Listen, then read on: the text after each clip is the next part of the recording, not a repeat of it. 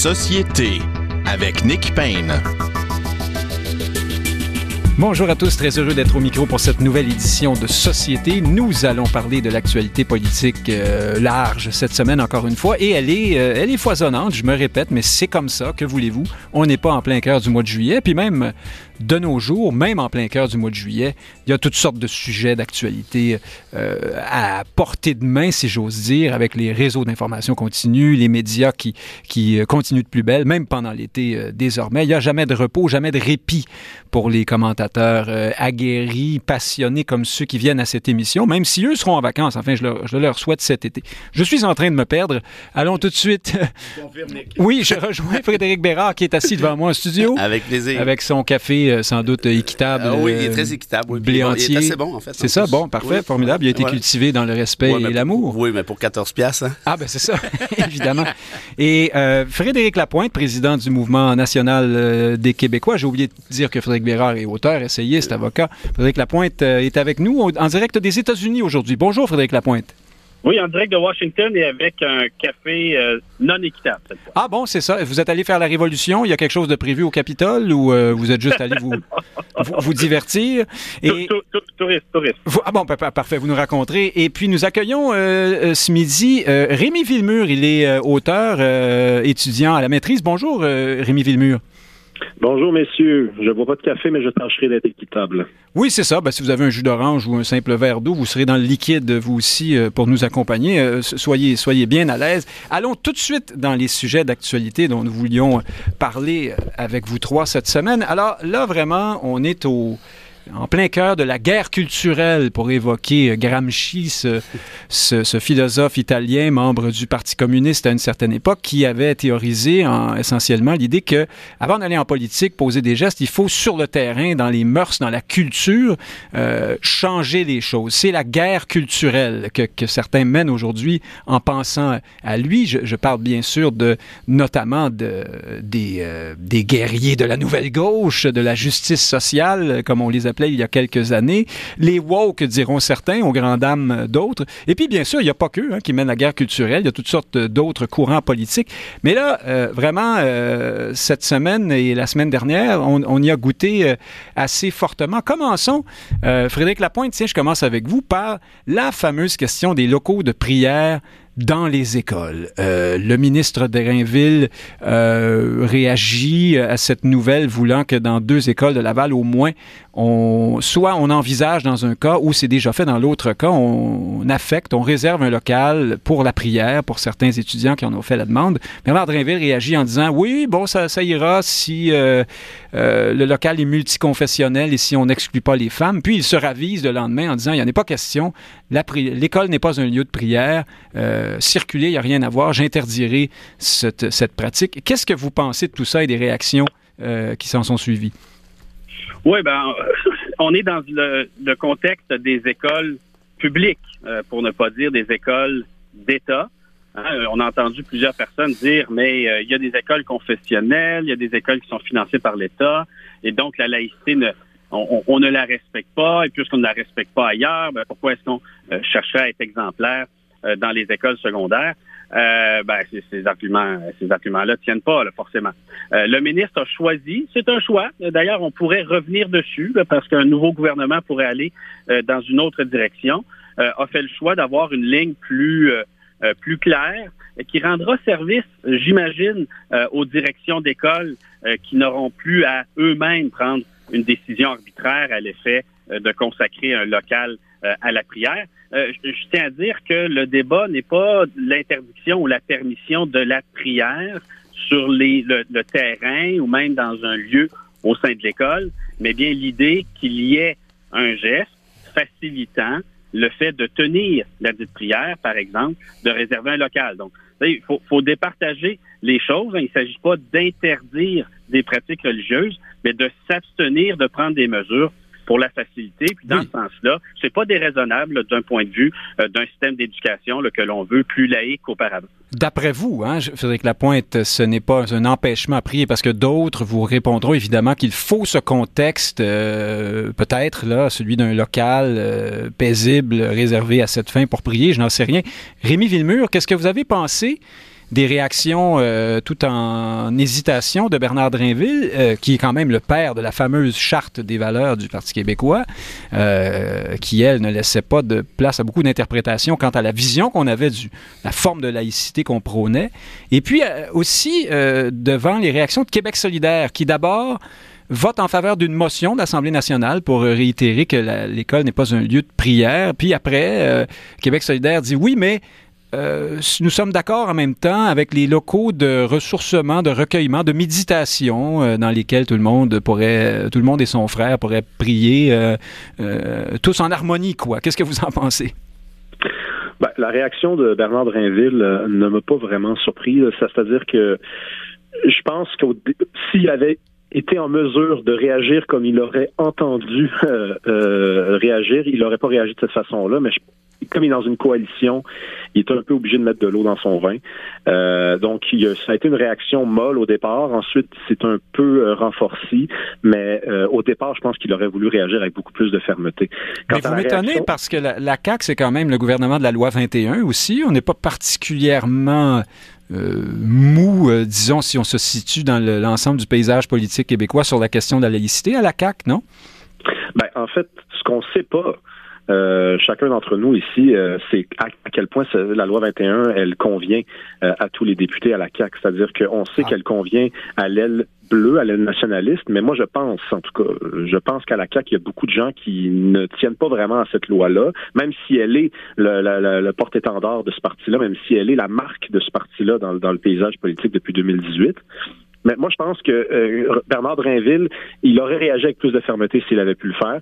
Et là, ben, il s'est dit, bon, écoute, il faut que je mette de l'eau dans mon vin. Quant à la réaction de, la, de Québec solidaire... Ben, Mais c'est intéressant sur Drinville, pardon. Ça veut vous dites au fond qu'il a pensé à l'équipe d'abord. Hein? C'est un nouveau caquiste. Euh, il n'a pas voulu se mettre les pieds dans les plats, peut-être, euh, en se mettant à dos une partie du caucus, la partie plus libérale, appelons-la comme ça. Est-ce que c'est ce que vous diriez? Parce que finalement, il s'est trouvé à se mettre les pieds dans les plats quand même. Hein? On a beaucoup noté sa sa position étonnante par ailleurs. Ben c'est, les, les, politiques de la CAQ destinent les députés à se mettre les pieds dans les plats. C'est-à-dire que quand on, veut être à gauche, à droite, on veut être du côté bleu, du côté rouge, euh, c'est comme jouer à Twister. À un moment donné, on, ça, ça fait plus bien main d'allure. Là. Et, c'est ça qui arrive avec Bernard Drinville. C'est qu'il a voulu plaire et ben, qu'est-ce que ça donne? C'est qu'on n'est jamais capable d'avoir l'air vraiment convaincant. Nos positions sont pas fermes euh, et ça ne convainc pas les gens. Mais bon, on est, on a au moins, on peut au moins se draper d'être modéré, d'être, euh, d'être conciliant. Euh, la réaction de Québec solidaire, ben, mhm. c'est toujours un peu la même chose. C'est une hypocrisie totale. C'est-à-dire que là, on essaie de faire croire qu'il n'y a pas juste une communauté qui, qui, a des revendications pareilles. On essaie de faire croire que finalement, si on ouvrait des locaux, ça pourrait permettre aux gens qui, comme tu viens de le dire, voudraient méditer. Hein, ces gens-là sont, il y a tellement de gens, d'élèves au Québec qui veulent méditer, qui sont à la recherche d'un local. Si enfin on pouvait en ouvrir un pour eux, franchement, il y a une communauté qui cherchent à le faire. Et moi, j'invite les gens à aller lire la, l'excellente chronique de Patrick Lagacé, qui, qui est pas quelqu'un que j'apprécie particulièrement euh, en général.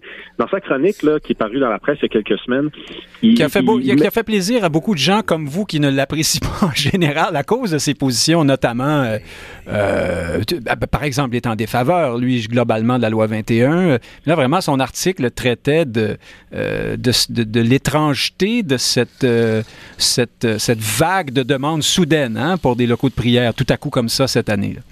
Ben, et c'est ça le problème, en fait.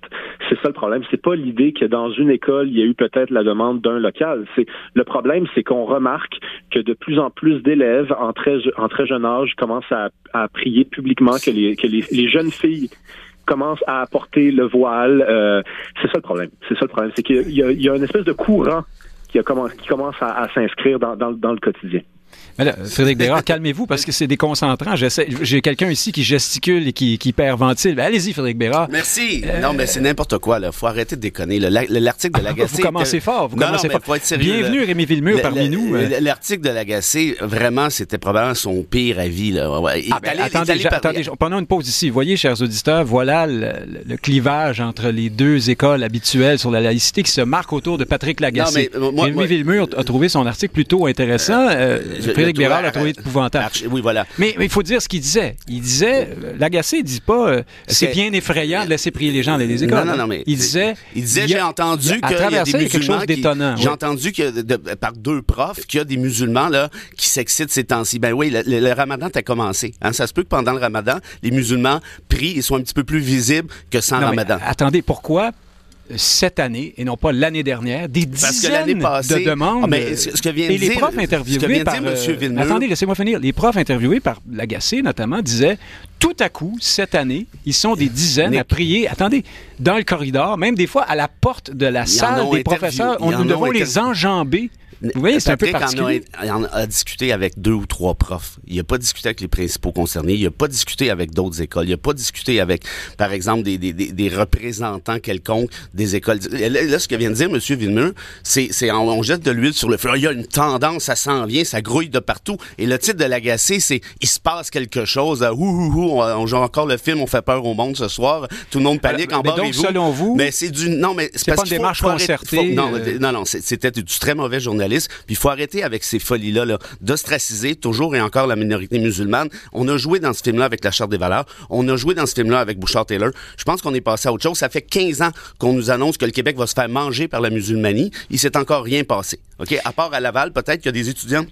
Et mais pour finir là-dessus, moi j'ajouterais ceci, c'est la preuve de c'est une autre preuve de l'hypocrisie de la loi 21 parce que celle-ci n'a rien réglé sur la question de la laïcité. Par exemple, sur les questions d'accommodement raisonnable, vous avez à peu près rien attendez, dans là, vous, allez sur ouais, on va aller Non non, mais je vais aller je vais aller sur le fond parce que vous, je vais vous surprendre en fait. Sur la question des accommodements raisonnables, il y avait déjà eu une discussion qu'on devrait avoir un bureau? Parce que bon euh, la, commission des euh, des droits de la personne en discute de ces questions-là mais peut-être pas de manière assez Ça ça pourrait régler un problème parce que moi je me mets à la place d'un directeur d'une polyvalente, puis là, je me ramasse avec un, enjeu X ou Y. J'aimerais ça savoir, moi, qu'est-ce qu'il faut que je fasse. Donc, ce bureau-là aurait pu donner un coup de main. Et puis, pour l'autre affaire, on continue de subventionner des écoles confessionnelles. Eh, ça, c'est laïque en diable. Et puis, pour finir, ça, ça va peut-être vous surprendre, Nick, mais à titre personnel, savez-vous, moi, je serais parfaitement en faveur d'interdire les locaux de prière dans les écoles. Je le suis. Pourquoi? Parce que la prière, par définition, c'est du prosélytisme d'une manière ou de l'autre. Alors que si on regarde l'ensemble de la loi 21, d'interdire, on vise, on vise les femmes musulmanes avec la loi 21, il va falloir arrêter de déconner. Là. Ben là dans les écoles, ce serait pas que ça, en tout cas, dans le ben non, mais c'est parce que, connaissez-vous, vous, des catholiques qui se promènent avec des croix à deux par quatre dans le cou? Non, ben, ça n'existe plus, ça. Donc, vous, vous défaites votre propre argument, mais je vais poser la question comment, à Comment je défais mon propre ben, argument? vous allez m'entendre en parler tout de suite. Euh, Frédéric Lapointe, est-ce que c'est vraiment stigmatiser, ostraciser, porter un jugement sur les musulmans que de faire le constat, si ce constat est juste, qu'ils sont essentiellement les seuls à faire ce genre de demande massivement comme ça à l'heure actuelle dans les écoles et que c'est nouveau. Euh, dans le cas des locaux de prière pour les écoles. Vous dites massivement, mais, euh, où ça massivement? Non, en quantité, là, ce sont des ben, dizaines ben, Regardez les plaintes. Excusez-moi, on, on, se trompe de Frédéric. C'est une appréciation. Oui. C'est ça. C'est une, une, appréciation. Mais je pense qu'il faut ça dépend de la manière dont on l'exprime. Moi, je vais vous l'exprimer d'une autre façon.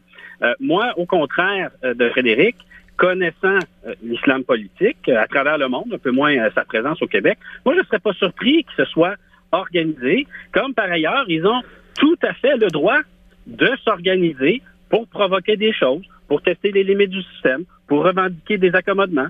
C'est tout à fait légitime que de faire ça dans notre société, tout comme il est tout à fait légal d'être prosélyte. Il est tout à fait légal de s'associer, de s'organiser, de manifester et de le faire en tant que musulman croyant.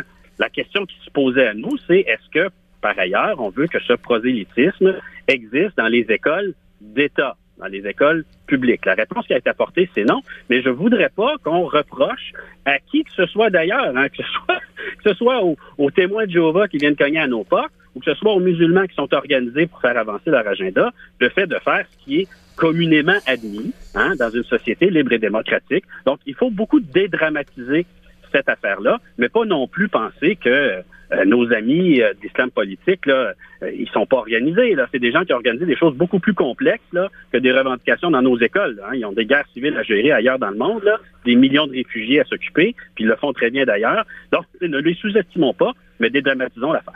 Rémi Villemur, d'abord, vous avez droit de, Vous avez été interpellé assez vivement, euh, comme nouveau dans la famille, on va vous laisser répondre quand même, on a cette politesse à cette émission, mais aussi, dites-nous, est-ce que vous êtes d'accord en même temps avec Frédéric Bérard sur l'idée que là, il y a un trou, là, c'est-à-dire que la loi 21 euh, ne, ne, ne, ne, rejoint pas ce genre de, de situation-là, et puis il y a aussi ce conflit entre la loi 21 et la loi des libéraux de Philippe Couillard, c'est la loi 62, 62 euh, qui, semble-t-il, empêcherait de, d'étendre ce que, ce qu'a voulu faire le ministre Dainville. n'existe plus. Au, euh, non, mais aux établissements euh, d'enseignement supérieur, si j'ai bien compris. Elle a été abrogée, 62. Ah, bah, par, par, la CAQ, en fait. Ah, voilà. Bon, alors, bref, Rémi Villemur, que pensez-vous de tout ça? Ben, euh, sur la question de la loi, la question légale, moi, euh, je m'engagerai pas là-dedans. C'est pas un domaine que je connais super bien, euh, et je pense que M. Bérard a largement plus de connaissances et de compétences dans ce domaine-là que moi. Par contre, sur la question de la loi 21, sur l'esprit de la loi, moi, c'est un argument que j'entends souvent, là, à savoir les musulmans sont ostracisés par la loi. La loi, ce qu'elle fait, c'est qu'elle dit au Québec, il y a une façon de vivre, et cette façon-là, on estime que c'est la majorité de la population, elle, elle, la, soutient. Mais êtes-vous prêt à, reconnaître, euh, Rémi Villemur, que n'eût été euh, de l'islam euh, et, du, surgissement d'un certain islam au Québec, on n'en serait pas rendu là probablement aujourd'hui? Ben moi, j'ai pas peur de le dire. Je pense que oui, en effet. Mais ça veut pas dire pour autant que la loi a été la loi a été faite pour les musulmans. C'est-à-dire que la loi, elle a été faite pour rappeler qu'il y a une façon de vivre au Québec. Et là, on nous dit, ben là, euh, ça, ça, ça, ostracise les musulmans, ça ne touche que les musulmans. Est-ce que M. Bérard vient de dire, est-ce qu'il y a des gens qui se promènent avec une croix euh, euh, dans, autour du cou? Mais ben justement, alors justement, c'est-à-dire que ben c'est ce que je voulais dire quand je disais que votre euh, Frédéric Bérard défait son propre, propre argument, c'est-à-dire que si on s'intéresse à la question des signes religieux ostentatoires, il se trouve que c'est parce qu'il y a une certaine communauté religieuse qui est davantage là-dedans qu'une autre. mais attendez, laissez finir euh, Rémi Villemur. Euh, faites vos exercices. respirez calmement. Allez-y, Rémi Villemur. J'avais presque terminé. C'est juste que il se trouve qu'il y a une communauté, effectivement, euh, dont certains membres ne vivent en porte-à-faux avec, avec, la, la, la, la, situation québécoise, vivent en opposition. Eh bien, la loi vient rétablir pour l'ensemble des communautés euh, l'idée qu'il y a une façon de vivre au Québec qui est la suivante, dans les écoles, euh, dans la fonction publique, euh, dans, dans, les situations d'autorité. Il n'y a pas de, de, de signe religieux qui est possible. Et, c'est, et là, après, on nous dit, ben, les musulmans sont ostracisés. Ben, écoutez, je veux dire, les musulmans euh, sont touchés par la loi au même titre que tout le monde, mais il se trouve peut-être qu'ils sont en opposition de façon plus farouche à cette loi-là. Donc, ils devraient répondre euh, de, cette opposition-là. Ils devraient se, poser certaines questions, certains membres de certaines communautés. Alors là, vous avez dit les musulmans, justement, et je veux poser la question à Frédéric Bérard, est-ce qu'on ne met pas tout le temps, et je pense pas que c'était la volonté de Rémi Villemur, tous les musulmans dans le panier d'un islam un peu plus rigoriste? Il y a beaucoup de musulmans aujourd'hui au Québec. Il y a ces femmes qui ont signé un texte dans la presse qui se considèrent peu entendus. C'est-à-dire que lorsqu'on parle des musulmans, ou lorsqu'on aborde la question et la problématique entourant l'islam, s'il y, en a, y en a une, en tout cas, à tout le moins d'un certain islam plus rigoriste euh, qui se manifeste dans l'espace civique, euh, notamment, est-ce que on n'oublie pas ce qui est probablement une grande majorité de musulmans qui ne mmh. pratiquent pas leur religion de cette façon-là lorsqu'ils sont pratiquants à tout le monde. Permettez-moi de reculer un peu. Frédéric disait, il ben, ne faut pas dramatiser, mais il y, a un islam politique qui est en train d'imposer son agenda. Ce sont ces termes. Je veux dire, si, on parle d'islam politique qui impose un agenda, je trouve qu'il y a peut-être lieu de dramatiser. Or, on a... Ça n'existe pas, d'après vous? Ben non. Écoutez, là, depuis 2007-2008, que Marie-France Bazot nous disait, voyez, il va y avoir des burkas partout, Shawinigan va être envahi, Rouville est à feu, à feu et à sang. Euh, non, mais je me souviens de certains débats Télé-Québec avec elle. Euh, et, et, il n'y a pas de preuve de ce que vous dites. C'est ça le problème. L'agacé a aucune preuve à part. moi, je, dis rien. Non, ben, ben, moi, moi, peu importe qui le dira. Euh, L'agacé parle à deux profs qui ont des impressions, mais ça ne vaut rien. Regardez les études de la Commission des droits de la personne. OK? Il y a entre 4 et 6 demandes, plaintes pour accommodement raisonnable religieux par année. Là-dessus, les musulmans ne sont même pas ceux qui font le plus de plaintes. Ce sont les cathos, essentiellement, et les Jéhovah. Donc, on parle peut-être de une ou deux plaintes de musulmans par année sur 8 300 000 personnes. Est-ce qu'on pourrait un peu relaxer puis lâcher la cassette de l'islam politique qui est en train de nous bouffer par en dessous puis on voit rien? Ben, je, juste, vous entends, j'ai l'impression que c'est vous qui dramatisez. Ben, mais... mais... juste, juste, juste pour terminer, s'il vous plaît, parce que ça, c'est important. Ben, répondez à ma question déjà. Il y a, oui, n'y a pas des musulmans qui sont... Je, euh, euh, je vous la, je, je la, pose euh, différemment. Euh, pour plusieurs, cette, cette frange plus rigoriste chez les musulmans cherche à imposer sa loi aux autres musulmans d'abord, avant que, ce soit le drame que vous décrivez. C'est parce qu'il y a une affaire qu'il faudrait pas oublier ici. Là. Quand on parlait des professeurs, et puis d'ailleurs, M. Villemur nous dit Ah, ben moi, j'ai pas peur de dire que c'est du fait des musulmans, puis c'est pour ça qu'on a adopté la loi 21. Puis après ça, il nous dit La loi 21, c'est pour un bien hein. ensemble, ça n'a rien à voir avec les musulmans. Ben là, il faut se décider. C'est un ou c'est l'autre. Moi, ce que je vous réponds, s'il y a un problème avec la religion, c'est celle-ci. C'est que s'il y a du prosélytisme, particulièrement chez les enseignantes, la réalité, c'est qu'il n'y en a pas de prosélytisme chez les enseignantes. Les études scientifiques, notamment de Yale, notamment de, c'est quoi l'autre université euh, sur la, euh, en tout cas, peu importe, euh, Berkeley, démontrent clairement, puis ça a été déposé, ça, dans le dossier de la loi 21 en cours supérieure, que ça n'existe pas. Savez-vous pourquoi? Parce que si une prof qui porte le voile faisait du prosélytisme auprès de ses élèves, elle serait ipso facto congédié. Que ce que vous voulez dire, c'est que qu'elle porte le voile n'est pas en soi Ben non, puis ça, ça a été ah démontré. Ben, ben, oui, mais là, Tout le monde n'est pas d'accord avec mais ça. mais, hein? ben, oui, je comprends, mais qui est pas d'accord avec ça? Moi, je vous, je vous souligne des, études scientifiques et il n'y a pas de contre-études scientifiques. Alors moi, j'aime mieux m'en remettre à la science. Donc pour le reste, moi, toute la question est là. La laïcité de l'État, c'est quoi? C'est que l'État ne prend pas faveur en partie d'une religion et n'agit pas au détriment de d'autres religions. Donc, si on a des locaux de prière. Moi, ça m'embête un peu parce que ça, pour moi, c'est une certaine forme de prosélytisme. Ah, donc, je l'interdirais. Euh, je pense que vous serez tous au moins euh, d'accord là-dessus. C'est déjà euh, ça de prix, si j'ose dire, quoi qu'on aime bien le débat et la contradiction oui, cette émission.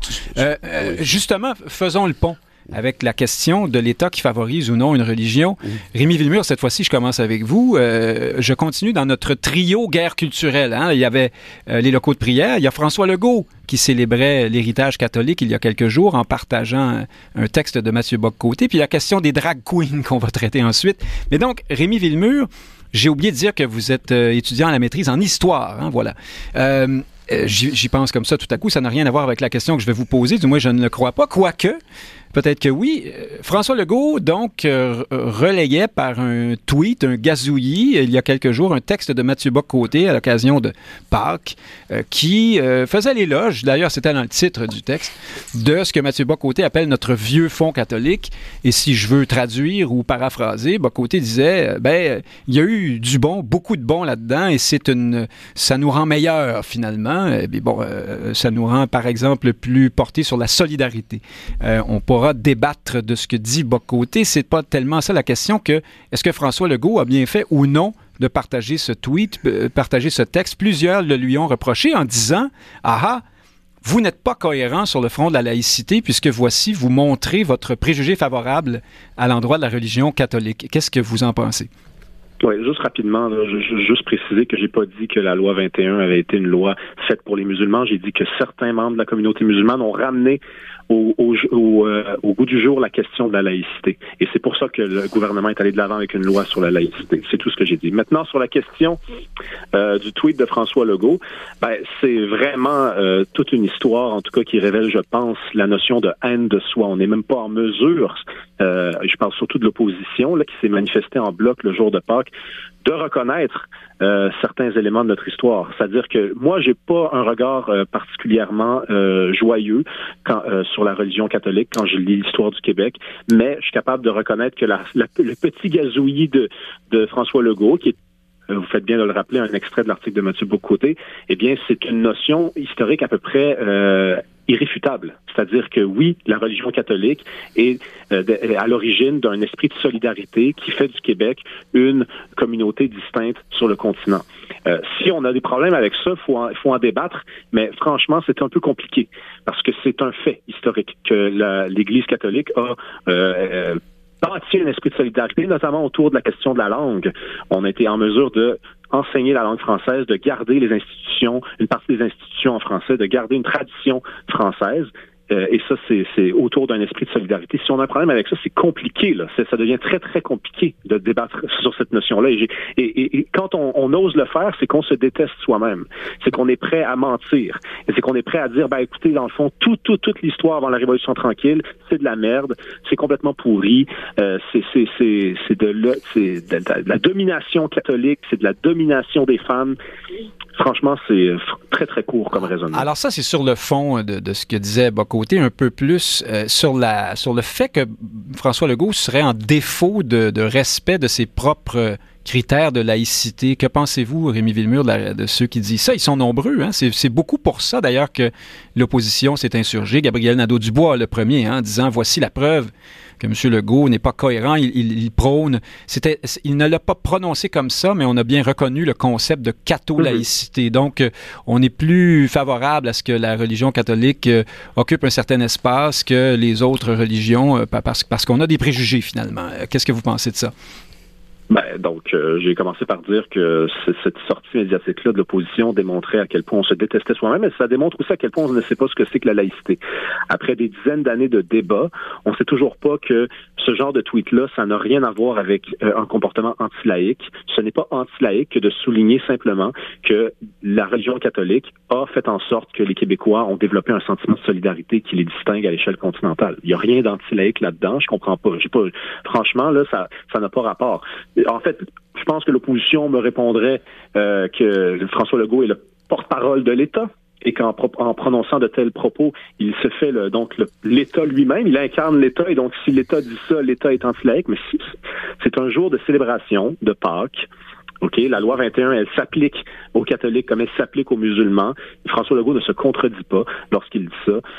Ça n'a rien à voir avec la laïcité. Frédéric Lapointe, euh, à moins qu'on puisse dire que François Legault, que c'est dans la séquence, que c'est du point de vue politique, euh, que Legault aurait dû s'abstenir. C'est-à-dire qu'il aurait, on pourrait dire qu'il a effectivement le, droit de dire ce genre de choses en, faisant lui-même, par personne interposée, l'éloge du, passé catholique du Québec.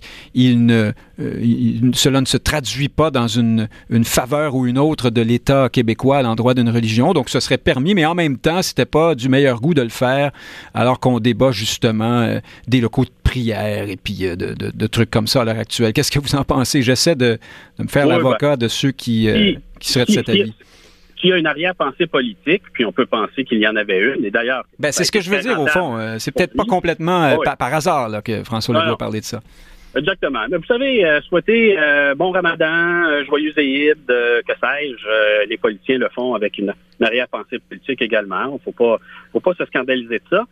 cela dit, ça a été un puissant révélateur de l'hypersensibilité euh, d'un certain nombre de faiseurs d'opinion, d'un certain nombre de militants sur Twitter, peut-être moins dans la population, euh, et, ça frisait l'intolérance hein, par moment, hein, dire que... Euh, envers, envers soi-même, envers, nous-mêmes, comme le disait Rémi Villemur? Envers l'Église catholique par l'exagération. Il ne s'agissait pas non plus, quand on parle de l'Église catholique, d'un, goulag de 100 ans. Il faut, prendre la mesure des choses. L'Église catholique a contribué à moderniser le Québec. Hein. Ça peut surprendre certains des auditeurs peut-être, mais quand vous étudiez ce qui s'est passé pour vrai, ça y a contribué. Mais surtout, des gens se promenaient pour prendre des photos sur des campus de cégep. Ah ben voici une, une statue, voici une croix, qu'est-ce que ça fait là? Ça peut pas être laïque, il y a des symboles c'est une invitation à faire quoi? Là? À faire comme les talibans puis les bouddhas de Banyan en Afghanistan? C'est quoi au juste le message? Donc, je pense qu'il y a lieu de réfléchir à l'exposition de l'hypersensibilité sur la place publique, parce que quand on y pense, c'est quoi de l'intolérance? C'est de l'hypersensibilité mal gérée. Et je vous le dis, là, je suis profondément déçu par, oui, certaines familles politiques lorsqu'ils se donnent à ces excès. Et la seule excuse qu'ils se sont trouvés lorsqu'ils ont constaté leur excès, c'est de dire que François Legault, dans le fond, n'aurait pas dû les provoquer. Assez faible. Euh, je, retiens votre définition de l'intolérance qui a fait faire des grimaces encore à, Frédéric Bérard. Là, je vous avais laissé vous défâcher, vous allez vous refâcher, Frédéric Bérard. D'après vous, François Legault n'aurait pas dû plusieurs petites choses. faire le constat déjà d'une évidence. De l'intolérance, c'est pas de l'hypersensibilité mal gérée, c'est de l'intolérance, tout simplement. Mais j'ai trouvé ça pas mal, moi, quand même. non, je comprends la formule, mais ça voudrait, ça, sous-entendrait qu'il pourrait jamais avoir d'intolérance. Donc, en d'autres termes, c'est toujours la question du ressenti, c'est toujours la question de la victimisation. Mais bon, passons. Sur la, sur, ah, ben ce qui a été ressenti, vous êtes, vous êtes dans l'équipe du ressenti. non, non, vous êtes même placé dans l'équipe du ressenti, mais j'en suis rien. pour répondre à, à, M. Villemur, encore une fois, euh, quand tu nous dis, ben, c'est pas ça la laïcité, on n'a rien compris. Rémi Villemur, on a bien fait de vous inviter. Euh, ça, donne du, ça donne du carburant à Frédéric euh, Bérard. On espère que vous vous sentez bien malgré tout. Sentez-vous ah bien à l'aise Moi ou lui? Parfait. ben, moi, vous, vous foutez de moi, oui, je ben sais. c'est correct, j'assume. Hein? je viens pour la paix, de toute façon. mais une fois qu'on a dit ça, quand tu nous dis c'est la détestation de soi-même, je veux dire, c'est quoi ça, la détestation de soi-même? Arrêter. Je vais vous expliquer, moi. C'est parce que... On vient de me dire qu'on se victimise, c'est de l'hypersensibilité mal gérée, puis là, on est rendu question critique l'Église catholique ou un tweet de François Legault, c'est de la détestation ah, de soi-même. Non, non, non, attendez. Non, mais soyez, soyons, ben non, mais, soyons intellectuellement honnêtes. C'est pas ça qu'on a dit. Ce que, ben, ce que disent Rémi Villemur et Frédéric Lapointe de façon différente, ils disent pas exactement la même chose non plus, c'est que, que ça fasse tant réagir le simple fait d'un constat. mais ça, c'est pas de la de, détestation de, ce que la culture catholique imprègne. comme vous voulez, mais franchement, moi, j'ai pas, pas entendu comme ça, ça. ressemblait à une forme de, de haine de soi. C'est-à-dire, mon Dieu, quelqu'un a dit nous en prononçant des mots qui sont pas, tout à fait. Nous, nous et l'Église catholique, premièrement, il n'y a pas juste des catholiques au Québec, première des choses. Puis deuxièmement, euh, non, M. Villemur le dit lui-même, l'historique de l'Église catholique, l'héritage de l'Église catholique, et il l'a pas dit comme ça, mais, mais peut-être que c'est ce qu'il voulait dire. En tout cas, moi, c'est ce que je vais dire. Ça a été beaucoup plus catastrophique que l'inverse. C'est le truc du on est beaucoup plus solidaire et généreux. Ça non plus, c'est pas nécessairement vrai. Ça dépend ce que vous faire regardez. Une autre émission non, mais c'est parce qu'il faut, faut, faut, se baser sur les bonnes prémices. Si vous regardez les États sociaux-démocrates, ce sont des États protestants essentiellement. Bon, fermons cette parenthèse-là et allons ici pour dire que c'est quoi la laïcité? Parce que M. Villemur dit, ben, la laïcité, c'est pas ça du tout. Euh, et moi, je, je, suis pas nécessairement en train de faire des boutons avec le tweet de Legault, mais je démontre, je, je, je, je par contre ceci la laïcité telle qu'elle devrait être définie, telle qu'elle est définie jurisprudentiellement et philosophiquement, c'est quoi? Je le disais tout à l'heure. L'État n'intervient pas en faveur d'une religion ou en défaveur d'une religion. Or, quand vous avez un premier ministre qui, la dernière fois que j'ai regardé, est quand même le chef du gouvernement, hein, celui qui a fait adopter à l'Assemblée nationale la loi 21, vous dit qu'il qui souhaite joyeuse Pâques, c'est une chose, mais qui relaie un chronique complète de Bocoté faisant l'apologie du catholicisme, c'est de la provocation. Est-ce que c'est la fin du monde? Hein, Pardon? Vous avez entendu Bocoté dire que euh, lui non plus euh, ne croit pas que ce soit tout beau euh, mur à mur. Bien au contraire. Ben, hein, même il trouve qu'il y a des pans noirs ben, terribles. Ouais, cette ben, quand, quand, on parle de faire des du bon fond catholique, moi je vous dirais que c'est plutôt. Mais, ce qu'il a dit qui est très controversé, c'est que ça nous a rendu plus solidaires. Ben oui, mais Certains disent ça, que... ça, moi, ça, non. Vous, vous n'êtes pas d'accord avec ben non, ben, mais c'est démontré. Mais comme je le disais, ça c'est un autre débat. Je suis d'accord, c'est un autre débat. Donc la question c'est quoi? Est-ce qu'un tweet du premier ministre est nécessairement la démonstration totale et complète? Là-dessus, je vais être d'accord avec M. Villeneuve. La démonstration totale et complète d'une violation de la laïcité? Non. Mais ça demeure quand même de la provocation dans l'optique où tu ne veux pas que ton chef de gouvernement, en tout cas, moi, c'est comme ça que je l'ai compris. C'est comme ça que j'ai compris la réaction, le tollé d'indignation. Tu veux pas que ton chef de gouvernement relaie une chronique qui fait l'apologie d'une région et en même temps, trois jours auparavant, nous dit là, les prières pour les musulmans, parce qu'on s'entend qu'on vise les musulmans, vous l'avez dit vous-même, euh, ça aura pas lieu. Donc, en d'autres termes, ça aurait été beaucoup plus noble beaucoup plus, il y aurait eu beaucoup plus de hauteur de la part du premier ministre de s'abstenir, premièrement, euh, ou encore, dans le pire des cas, de dire joyeux sport à tout le monde, et puis euh, ça va, on ferme. On, on a qui aurait trouvé ça euh, catholique quand même. Oui, quand même, parce que ça l'est. Mais, ah oui? Ben, joyeux sport, ben oui, à quelque mais part. c'est une fête sécularisée. Oui, mais c'est ce que je veux dire, c'est pas une violation du principe de laïcité comme tel. J'espère mais, Non, non, mais c'est ce que je vous dis. Mais de là à, partager une chronique de bas côté, faisant l'éloge de notre bon vieux fond catholique, puis c'est grâce à ça qu'on est donc plus solidaire de tout le monde. C'est pour ça qu'on a retardé le droit de vote après bas côté. Dire de là à partager bas côté, c'est inadmissible en partant. c'est ce que vous voulez dire. Ben, ben, en fait, d'ailleurs, on n'en parle pas de ça, mais Bocoté a fait l'éloge du. En fait, il adhère maintenant à la théorie du grand remplacement. On l'a vu dans les émissions françaises, hein, au Figaro. Ah, bon, ben, on en parle. On va ben l'appeler puis on en parlera avec, lui. J'étais pas au courant, mais je fais attention maintenant quand vous citez Bocoté, euh, Frédéric Bérard, parce que des fois, vous vous trompez. non, mais, ah! je fais... ouais, mais ça, quand c'est arrivé, j'ai présenté mes excuses. C'est vrai. Alors, ah. voilà.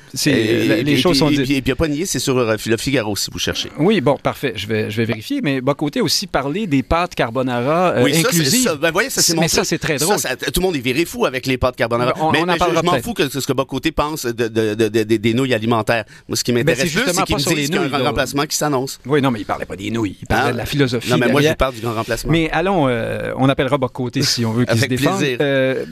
Rémi Villemur, dernier, troisième et dernier sujet de notre trio guerre culturelle, les drag queens. Alors, euh, c'est ce qui était autrefois une forme d'art, de, de, de, cabaret, des hommes qui caricaturent, hein, se déguisent en femmes, mais des femmes caricaturales avec euh, des cheveux euh, roses trempés dans le fixatif, des paillettes et des talons hauts d'un pied de haut, et bon, le, le propos grivois et le reste.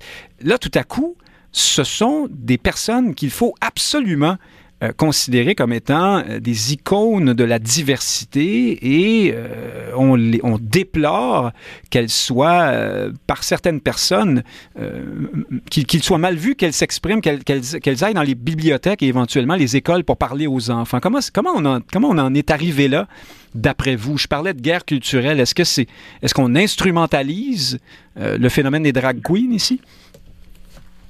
Ah ben, moi, je pense que je pense que oui, totalement. Moi, je, je me demande encore aujourd'hui jusqu'à quel point c'est un phénomène populaire. C'est-à-dire que euh, il, y a, il, y a, un public naturel et réel, à mon avis, à, à ce genre d'activité-là, qui, qui, est concentré dans le village. Et ensuite, il y a de plus en plus, à la télévision, on en voit, mais jusqu'à quel point les gens en, en veulent et en demandent, et jusqu'à quel point les enfants veulent voir ça aussi. Je disais Alexandre Leduc, député d'Hochelaga, il y a quelques jours sur, euh, sur Twitter, qui répondait... De Québec solidaire, oui. Oui, oui, de Québec solidaire qui disait à Éric Duhem, euh, mais là, si on interdit les, les drag queens, est-ce qu'on empêche les policiers, les pompiers de venir parler aux enfants? Non, mais c'est parce qu'il se trouve que les enfants, et surtout les petits garçons, ils veulent voir des policiers, ils veulent voir des éboueurs, ils veulent voir des pompiers, ils veulent voir des, les filles veulent, voir des infirmières. C'est documenté, ça, d'accord, depuis des générations. Mais est-ce que les enfants veulent voir des, des drag queens? Il a le problème, j'ai l'impression que c'est un phénomène qui est gavé. C'est un phénomène qui est forcé. Euh, et c'est éminemment politique aussi. Mais je vais peut-être vous surprendre. Moi, j'ai pas de problème avec le fait qu'une drag queen vienne, vienne, lire un conte à des enfants. Le problème que j'ai, c'est euh, si cette drag queen-là commence son activité en, en, en et ça c'est Barbada qui l'a dit sur les ondes de Cube, en demandant aux jeunes enfants de 3 ans, suis-je un, un, une femme ou un homme? Et là, les enfants qui sont tous euh, totalement cinglés répondent, ben vous êtes un garçon déguisé en femme. Et là, elle de répondre, non, je suis une femme. Ça, c'est éminemment politique. Et ça, c'est la promotion de la théorie Et ça, j'ai un problème avec ça auprès d'enfants de 3 ans. Qu'une une drag queen vienne, vienne lire un conte, par contre, aucun problème. Je veux dire, bon, écoutez, là, on va, on va en prendre et on va en laisser. Et à un moment donné, on, on fait avec le temps dans lequel on vit, avec l'époque dans laquelle on vit, même si, je répète, je ne pense pas que ce soit un phénomène qui soit aussi populaire qu'il l'est. Je pense qu'en ce moment, il y a une certaine élite, bobo, qui triple dessus et qui va se tanner puisque c'est une mode et non un mode de vie. Euh, Frédéric Lapointe, est-ce que euh, c'est est-ce qu'il y a lieu de s'inquiéter du sort de la communauté des drag queens? On a l'impression qu'on qu qu tout à coup on est dans un, un état euh, drag queenophobe depuis toujours et que enfin la lumière jaillit au bout du tunnel. Qu'en pensez-vous? Ben, je répète que l'hypersensibilité mène à l'intolérance et que vous y tenez? Fait...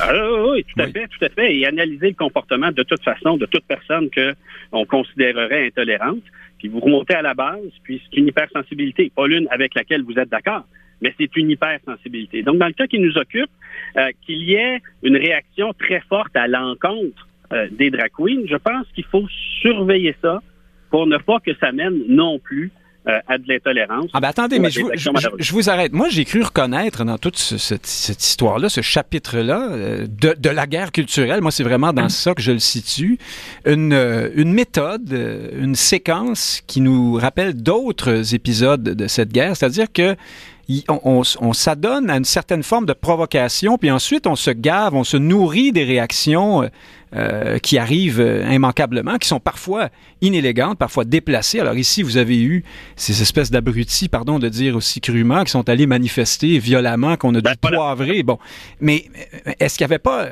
Est-ce qu'on court pas? Est-ce qu'on n'est pas presque heureux que ça arrive d'une certaine façon chez ceux qui, qui sont les plus militants euh, derrière ouais, ce phénomène-là? Bon, ben, ça, ça, ça, occupe les, les chroniqueuses de Radio-Canada. Ils font des quotidiennes, donc ils ont besoin euh, davantage de ce genre genre d'incident pour euh, euh, occuper Non, non, mais ce que je veux dire, c'est que ces, ces, événements-là militeraient en faveur du fait que nous sommes une société drag queenophobe et, et bon, surtout phobique devant les hommes qui remettraient en question les, stéréotypes de la masculinité ou je ne sais trop.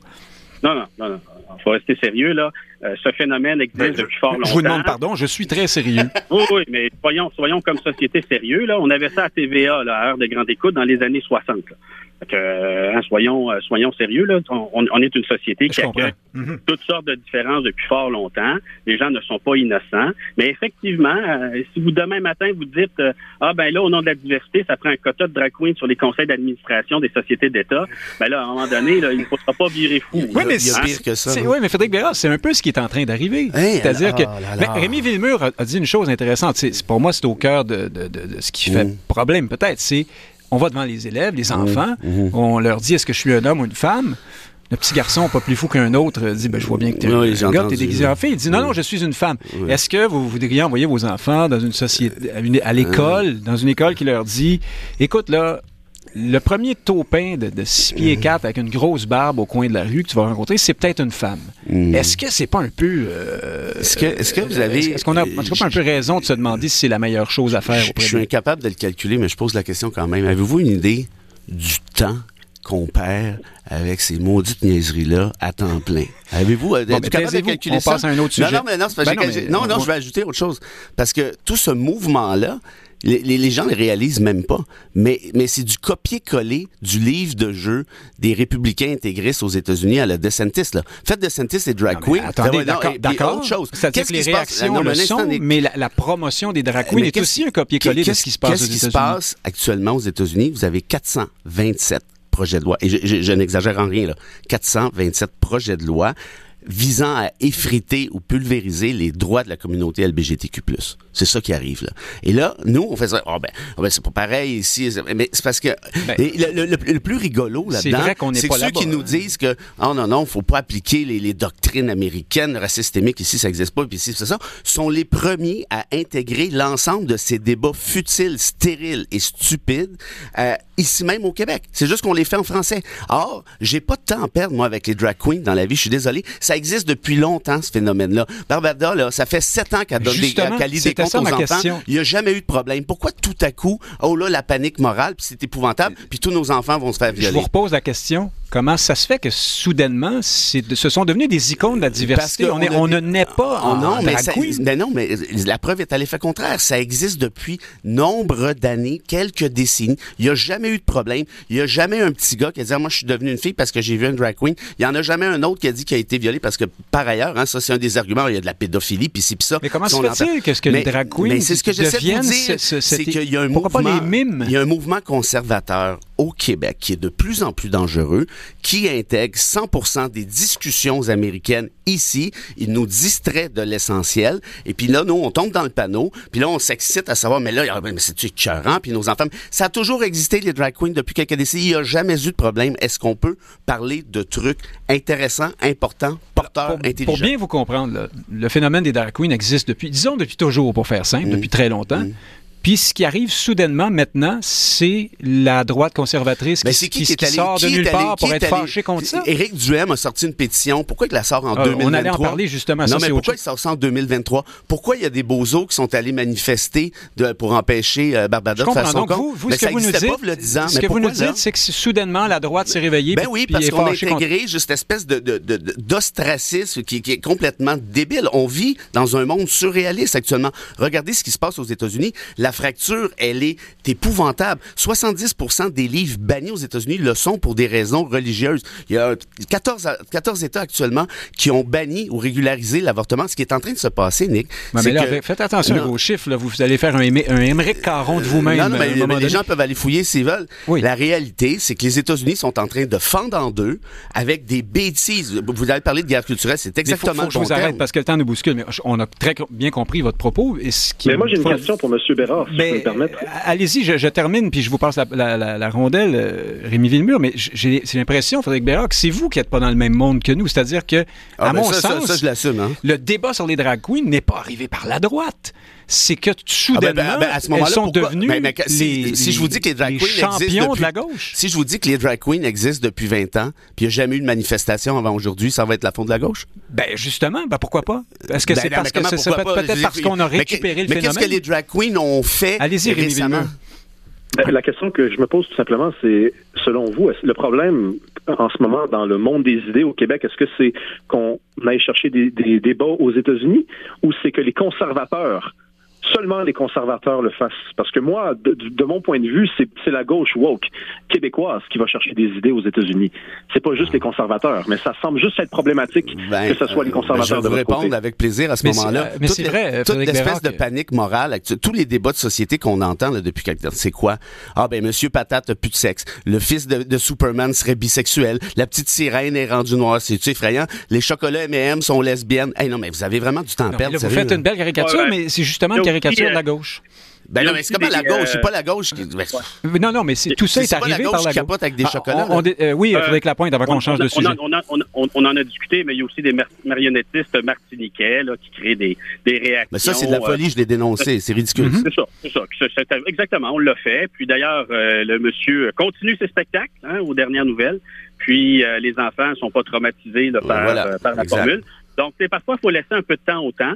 Puis, euh, oui, mais disons quand même que ça a plombé l'ambiance pendant, pendant un bout de temps. Hein. J'imagine pour lui, ce pauvre, ce pauvre bougre. Oui, il a passé un mauvais 48 heures, c'est clair. En plus, le, punch, on m'a dit, hein, pourquoi la, marionnette était si laide, c'est parce qu'elle émanait du sol depuis mille ans ou un truc du genre, et c'est elle, la marionnette en question, qui avait sauvé l'humanité. Donc, imaginez-vous comment cette... Et ça, là-dessus, je vais être d'accord. La, gauche délire, parfois, j'ai jamais nié ça, mais c'est pas un problème à la base euh, qui, nous occupe dans dans les autres cas de figure. Euh, on a déjà entendu ce discours, c'est-à-dire que, mais ça revient à ce que je disais tout à l'heure, on, met de l'avant des thèses, puis après ça, on pointe la droite en disant, voyez, enfin, ce qu'on croit ben, être la droite, euh, c'est la droite. Le fait, le, fait, que le fils de Superman soit bisexuel, ça dérange personne sauf les homophobes. J'étais même pas au courant, vous me Je vous l'annonce. Je vais aller écrire un texte euh, non, outré les sont, sont déjà écrits hein, depuis un bout de temps d'ailleurs. on est obligé de parler un tout petit peu, Rémi Villemur, de, puisque c'est vous qui avez abordé, le sujet, ça vous apprendra, d'Éric Duhem, où c'était peut-être Bérard, pardon, de vous prêter cette mauvaise, ce, faux pas presque. Non, non, sans blague. Et donc, Éric Duhem, une pétition euh, sur la présence des drag queens dans les écoles ou les, bibliothèques, je ne sais trop. Euh, qu'est-ce que vous pensez de ce geste, au-delà du débat qu'on vient juste d'avoir? Est-ce que M. Duhem se cherche des façons d'exister, au fond? Ben, c'est exactement ça que je pense. Si on doit aller au-delà du débat qu'on vient d'avoir, je pense qu'il se cherche une cause. Les mesures sanitaires, c'est terminé. Euh, et il cherche tout simplement un enjeu autour duquel il pourrait foisonner, autour duquel il pourrait euh, éventuellement euh, effectuer des récoltes intéressantes. Et moi, cette semaine, je me disais, au Québec, il y a un mouvement anti-woke qui est quand même assez euh, bien développé. On le voit dans les médias. Il y a beaucoup de non, il y a beaucoup de chroniqueurs qui, qui se concentrent là-dessus. Ils font bien de le faire parce que c'est un, c'est effectivement, ben, c'est mon opinion. C'est une opinion. Ah non non, mais allez-y. Je, je, vois pas qu'on ferme le micro de Bérard pendant que les autres parlent parce que les réactions. oui, mais vous faites des onomatopées sans arrêt. Oui, c'est ça, des, onomatopées. Oui, buvez votre café là. parfois. Soyez équitable comme votre café. Allez-y, Rémi, Rémi Villemur. Mais tout ce que je veux dire, c'est qu'il semblerait que politiquement, donc à, à l'échelle vraiment des partis politiques, il n'y pas vraiment une formation, à part peut-être le Parti québécois à l'occasion, qui ait pris à bras le corps cet enjeu-là du wokisme. Et je me dis, ben, peut-être que c'est effectivement la, porte d'entrée vers l'Assemblée nationale pour Éric Duhem, de, de, de, de, complètement absorber cet enjeu-là et d'en faire vraiment l'incarnation. En plus, c'est un homosexuel, hein, on, on, le répète pas assez souvent, donc il va pouvoir euh, vraiment se défendre constamment en disant, écoutez, euh, je suis, je suis, je fais partie de la diversité. Euh, donc peut-être que c'est ça, en fait, l'avenir d'Éric Duhem, c'est de, de s'en prendre au wokisme, tout simplement. Je sais pas si. Je, vais. Supposons peut-être que vous êtes semi-sérieux là-dessus, euh, Rémi Villemur, parce que Frédéric Lapointe, est-ce qu'à un moment donné, magasiner des causes, euh, ça a des limites, non? Est-ce que Éric Duhem n'est pas en train un peu de se discréditer à force de montrer une forme d'opportunisme euh, ou de, volonté de passer le râteau, de passer la gratte, comme on dit, dans les causes qui peuvent être payantes? Ah, écoutez, euh, le Bloc québécois fait ça à toutes les élections depuis 1990. Hein, du fromage au lait cru, aux subventions aux artistes, aux animatrices euh, du Canada anglais qui nous insultent. En fait, la seule année où le Bloc québécois a pas pu faire preuve de ce genre d'opportunisme, en 2011, puis euh, le NPD a raflé le trois quarts de la carte au Québec. Donc non, il faut pas, faut pas simplement parce que c'est le Parti conservateur les accuser de faire leur travail, puis d'offrir de la diversité, encore une fois, euh, dans le paysage politique. Euh, cela dit, oui, c'est vrai que le fait que M. Duhem soit euh, homosexuel lui permet peut-être de jouer sur cette corde-là, mais je vous dirais que personnellement, J'en ai un petit peu ma claque que la fine fleur ou la source primordiale de la légitimité en politique, ce soit la diversité. Euh, je pense que n'importe qui devrait pouvoir euh, tenir un discours, défendre une idée, rassembler des gens, euh, indépendamment du nombre de cases qu'il coche dans un sondage ou dans un recensement canadien annuel questionnaire. Là. Frédéric Bérard, à moins que vous ayez quelque chose à rajouter là-dessus, vous aviez parlé du M. Oui, allez-y. Ben, quand, M. Villemur disait que c'est le PQ qui est, qui est le porte-étendard de l'anti-wokisme au Québec, je rappellerai que François Legault... La avait, aussi, hein? Euh, François Legault avait lui-même euh, lancé le terme à l'Assemblée nationale en traitant euh, Nadeau-Dubois de woke pour ensuite s'expliquer le lendemain en lisant sa petite feuille parce qu'il savait pas trop ce que ça voulait dire autrement.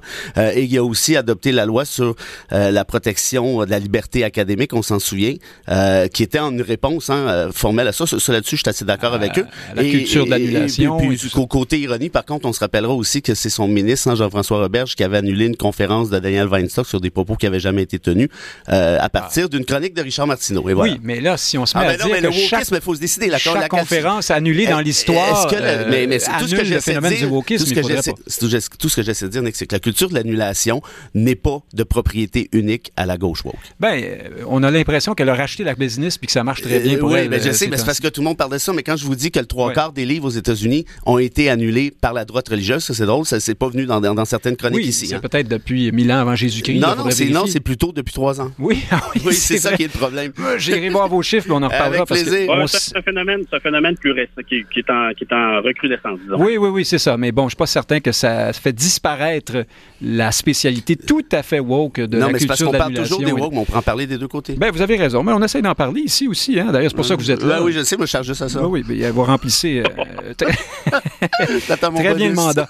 Euh, il faut parler d'Olimel. Un instant, c'est une nouvelle qui est sortie, Rémi Villemur, hier. Donc, cette usine, cet, cet abattoir, cette usine d'abattage euh, produit des, je ne sais pas si c'est des poulets là, dans ce coin-là, mais ferme pour des questions de rentabilité. Là, on, transfère, je crois, les, la production ailleurs. Et, et, c'est pas tellement.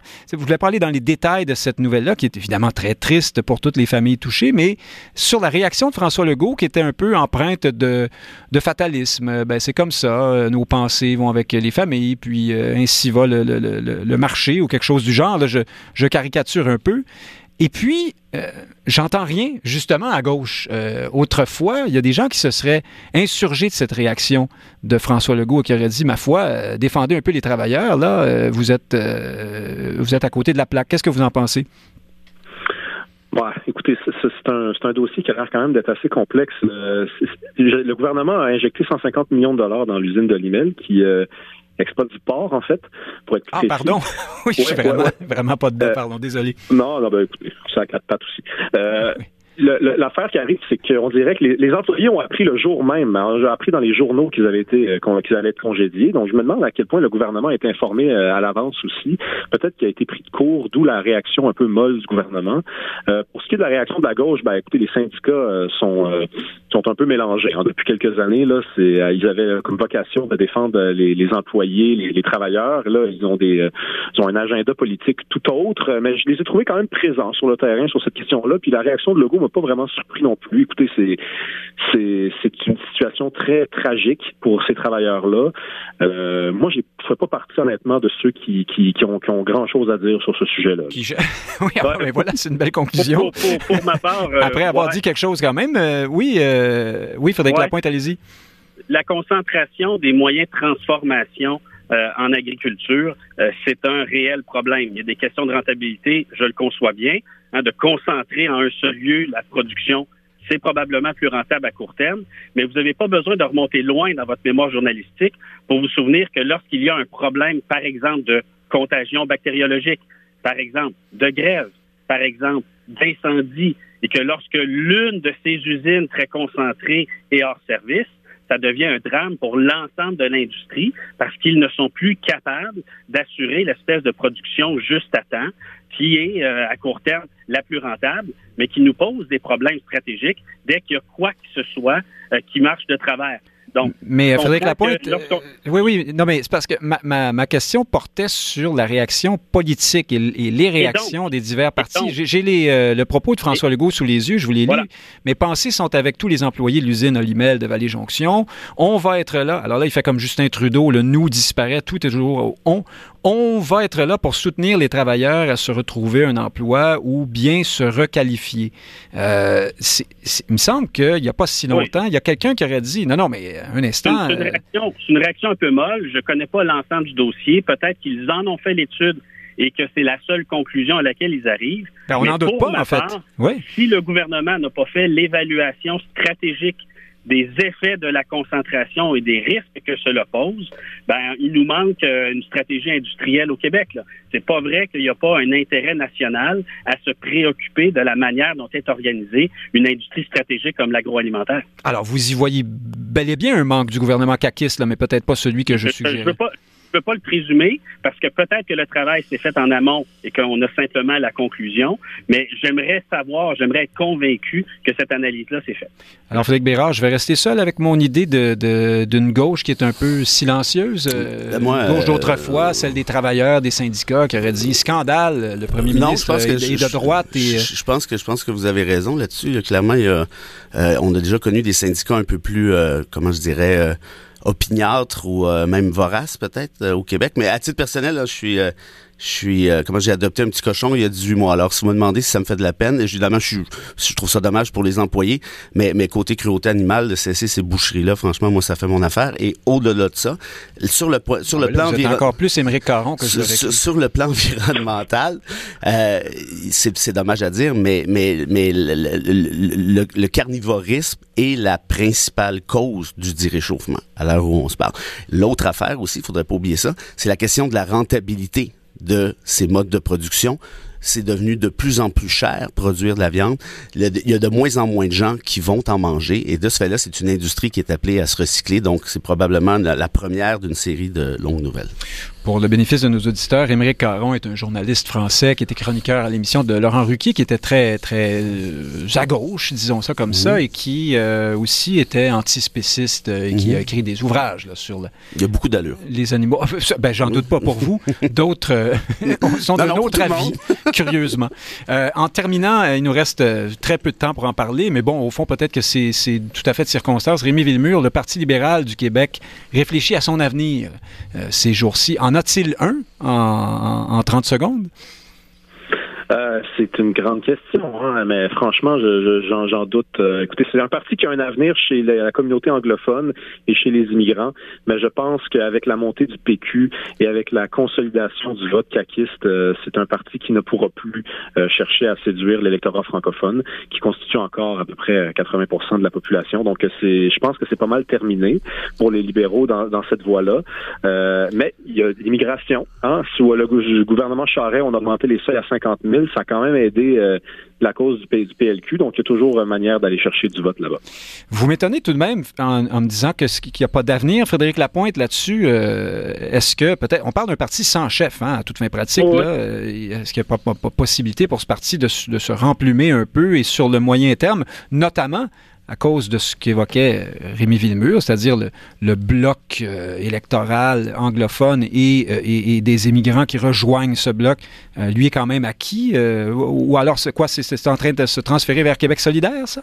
Oui, il y a une concurrence là, mais je, je pense que le Parti libéral a un avenir. Je pense qu'il est important que le Parti libéral ait un avenir, notamment du fait de son ancrage dans l'histoire, non seulement du Québec, mais même précédemment. je pense avoir une idée de comment il pourrait avoir un avenir, mais on n'a pas le temps d'en discuter. ah, c'est, voilà qui éclaire nos auditeurs, mais on vous suivra dans la course à la chefferie du Parti libéral. Euh, Frédéric Bérard, vous, euh, en moins de, 40 secondes. Il y, a beaucoup de congestion. Hein, euh, et, la CAQ incarne maintenant ce, que, ce, qui était le PLQ, en quelque sorte, pendant longtemps, c'est-à-dire un parti un peu affairiste à ses copains avec les, chambres de commerce. Est-ce que les, anglophones pourraient vraiment rejoindre non, pas la, CAQ? Pas la CAQ, mais là, quand, quand je parlais de congestion, il y a des anglophones qui, qui joignent le Parti conservateur, par exemple. Il y a des anglophones qui, de plus en plus, joignent Québec solidaire. Et, l'autre affaire qu'il faut pas oublier, c'est que le plus grand ami pendant longtemps, le plus grand allié pendant très longtemps du PLQ, c'était qui? Ben, c'était le référendum. Il y avait juste à dire, avec le PQ, il va y avoir un référendum, faut pas voter pour les piquistes, puis tout le monde se sauvait, essentiellement. Donc, là, évidemment, Plamondon essaie de ramener ça sur la map, euh, tant bien que mal, et ce n'est plus considéré comme étant un ennemi euh, qui peut servir d'instrument justement au PLQ. Rémi Villemur, auteur, euh, étudiant à la maîtrise en histoire, euh, Frédéric Lapointe, président du Mouvement national des Québécois, et Frédéric Bérard, avocat, auteur, essayiste, chroniqueur au journal Métro. Merci d'avoir été avec nous ce midi. On reparlera du Parti libéral une autre fois sans doute. Salut. Merci, à vous trois. Merci. Salut, merci. Chers auditeurs, Nick Payne qui vous dit merci d'avoir été à l'écoute et c'est toujours une grande joie de vous savoir nombreux. C'est un sentiment de privilège qu'on éprouve chaque fois, chaque seconde quand on y pense. Alors merci et à samedi prochain.